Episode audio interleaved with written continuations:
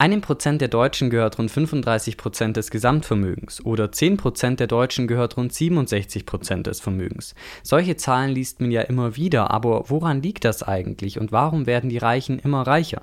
Hi, mein Name ist David und genau das schauen wir uns heute mit Robert Kiyosakis Buch an. Das Buch ist dabei eine Fortsetzung von Robert Kiyosakis Bestseller Rich Dad Poor Dad, zu dem ihr übrigens auch schon eine Buchvorstellung hier auf diesem Kanal findet. Das Problem von vielen Menschen ist, dass sie den Unterschied zwischen einem Vermögenswert und einer Verbindlichkeit Möglichkeit nicht kennen und so halten dann viele ihr Auto oder ihr Eigenheim für einen Vermögenswert, obwohl das eigentlich eine Verbindlichkeit ist. Vermögenswerte sind im Endeffekt einfach alles Dinge, die einem Geld bringen und Verbindlichkeiten ziehen einem Geld aus der Tasche raus. So ist beispielsweise eine vermietete Immobilie sehr wohl ein Vermögenswert, also jetzt im Gegensatz zum Eigenheim, weil sie einem Geld bringt. Während die meisten Menschen ihre Ausgaben durch ihre Einnahmen decken und kaum Vermögenswerte haben, aber dafür oft viele Verbindlichkeiten wie beispielsweise ein Auto, das Eigenheim oder auch eine Kreditkarte, ist der Cashflow bei reichen Menschen anders. Denn sie arbeiten nicht für Geld, sondern für Vermögenswerte und sie nutzen Steuererleichterungen und Schulden, um immer reicher zu werden. Nehmen wir als Beispiel mal eine vermietete Immobilie und hier würden die meisten ja einfach ein bisschen Eigenkapital nehmen und sich dann das restliche Geld zum Beispiel von der Bank leihen.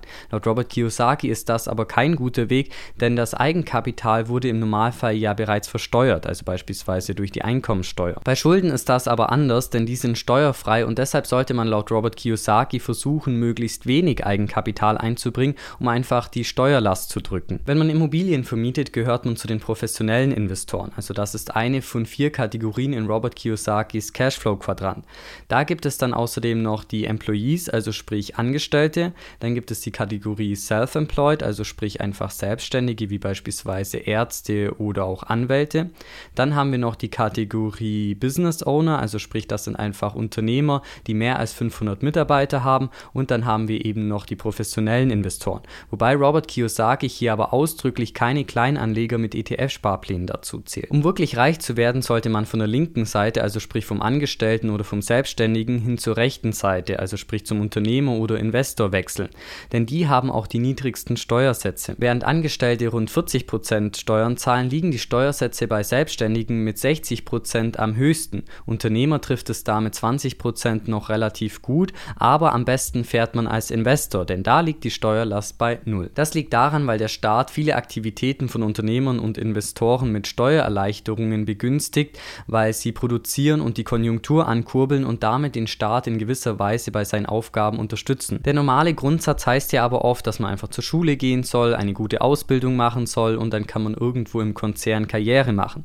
Und wenn man mal Geld übrig hat, wird das gespart spart oder man investiert es beispielsweise an der Börse in irgendein ETF. Und natürlich darf auch das Eigenheim nicht fehlen. Laut Robert Kiyosaki ist diese Strategie des Millionärs von nebenan aber mittlerweile kein guter Weg mehr, denn Sparer sind laut ihm vor allem in Zeiten von Inflation und Negativzinsen die Dummen. Das Problem ist auch, dass es keine Goldbindung des Dollars mehr gibt, wodurch unendlich viel Geld gedruckt und ins System gepumpt werden kann.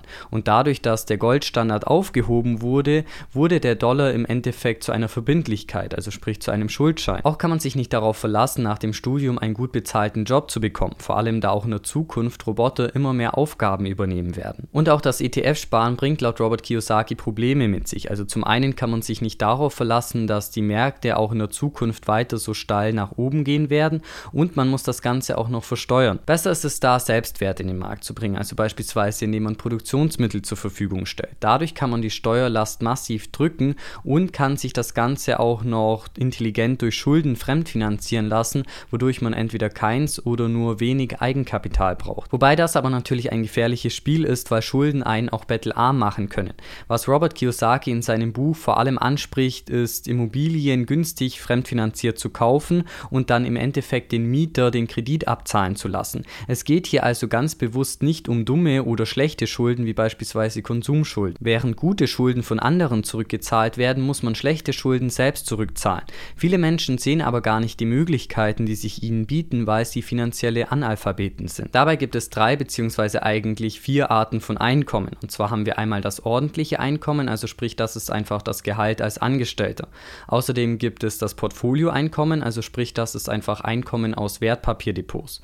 Und dann haben wir noch das passive Einkommen, also sprich, das sind einfach Kapitalflüsse aus einer Anlage, wie beispielsweise Mieteinnahmen. Und dann haben wir noch das sogenannte Phantomeinkommen. Und das ist das eigentliche Einkommen der Reichen. Nehmen wir dazu mal ein Beispiel. Und zwar wollt ihr eine Immobilie für 100.000 Dollar kaufen und braucht 20% Eigenkapital. Jetzt braucht ihr aber nicht eigentlich 20.000 Dollar an Eigenkapital, sondern 35.000 Dollar, weil ihr das Ganze noch zu 40% versteuern müsst und damit 15.000 Dollar an den Staat gehen. Verwendet ihr aber fremdes Geld, spart ihr euch diese 15.000 Dollar und genau das ist das sogenannte Phantomeinkommen, weil Schulden steuerfrei sind. Man spart sich also Aufwand an Zeit und Geld, indem man Geld mietet und damit das Ganze nicht erst verdienen muss, Steuern drauf zahlen muss und es dann sparen kann. Und auch Abschreibungen zählen zum Phantomeinkommen und das ist auch ein weiterer Grund, warum passive Investoren im Nachteil sind und zwar einfach deshalb, weil sie über kein Phantomeinkommen verfügen. Direkt vom Angestellten auf die andere Seite zu wechseln ist relativ schwierig. Stattdessen machen viele sich erst selbstständig und wechseln dann auf die andere Seite und werden zum Unternehmer bzw. zum Investor. Jede Phase erfordert dabei unterschiedliche Fähigkeiten, also gerade die Phase der Selbstständigkeit wird für viele sehr hart werden und man darf dabei auch keine Angst vor Fehlern haben, denn die gehören einfach zum Prozess dazu und natürlich lernt man durch Praxis immer noch am meisten. Hat man es aber mal auf die andere Seite geschafft, kann man sein Wissen an andere weitergeben und wird auf dem Weg dahin auch ganz viele neue Fähigkeiten wie beispielsweise das Verkaufen gelernt haben. Außerdem braucht man dann auch keine Angst mehr vor einem Crash zu haben, sondern kann sogar davon profitieren. Denn Krise kann auch geil sein oder so. Wenn ihr bereits das Buch Rich Dad Poor Dad von Robert Kiyosaki kennt, dann werden euch ziemlich viele Konzepte hier wahrscheinlich schon bekannt vorgekommen sein. Und man muss auch sagen, dass sich das Buch auch selbst ziemlich stark wiederholt, weil Robert Kiyosaki teilweise die gleiche Geschichte zwei oder dreimal erzählt und auch der Chart zum Dow Jones wird immer mal wieder gezeigt, um einfach zu zeigen, dass die Party jetzt vorbei ist. Auch wenn man das Buch damit ziemlich wahrscheinlich stark komprimieren könnte, geht es ja immer darum, was ihr damit macht. Und hier würde ich auf jeden Fall sagen, dass man trotzdem ziemlich viel Neues dazulernen kann und auch eine neue Sichtweise auf Schulden und Steuern bekommt.